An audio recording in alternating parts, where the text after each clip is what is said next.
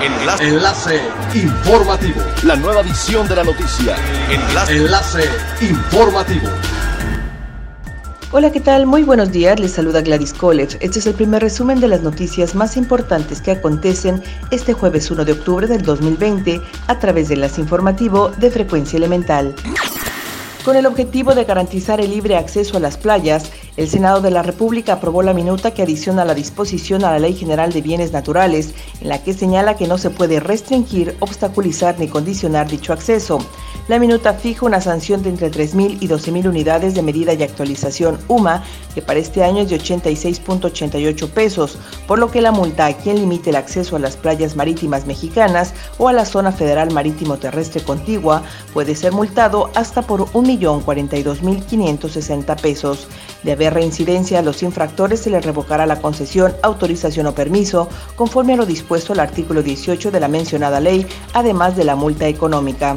Para el caso de las playas que no tengan acceso desde la vía pública, los propietarios de los terrenos colindantes deberán permitir el libre tránsito a través de los caminos que acuerden con la Secretaría de Medio Ambiente y Recursos Naturales. Al actualizar su horario de vuelos para los meses de diciembre y noviembre de este año, Air France confirmó la ruta a Cancún y Ciudad de México desde el aeropuerto Charles de Gaulle de París hasta el 3 de enero del 2021.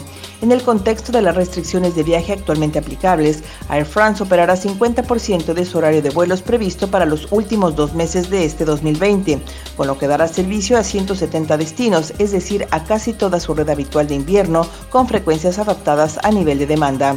En Europa, Air France presentará servicios a 67 destinos, es decir, toda su red regular para esta época del año. El subsecretario de Prevención y Promoción de la Salud, Hugo López Gatel, planteó que a pesar de que Quintana Roo ha tenido dos fases de ascensos en casos de COVID-19, está encontrando una estabilidad que se mantendrá siempre y cuando las medidas que se apliquen sean decisivas para evitar un incremento de contagios.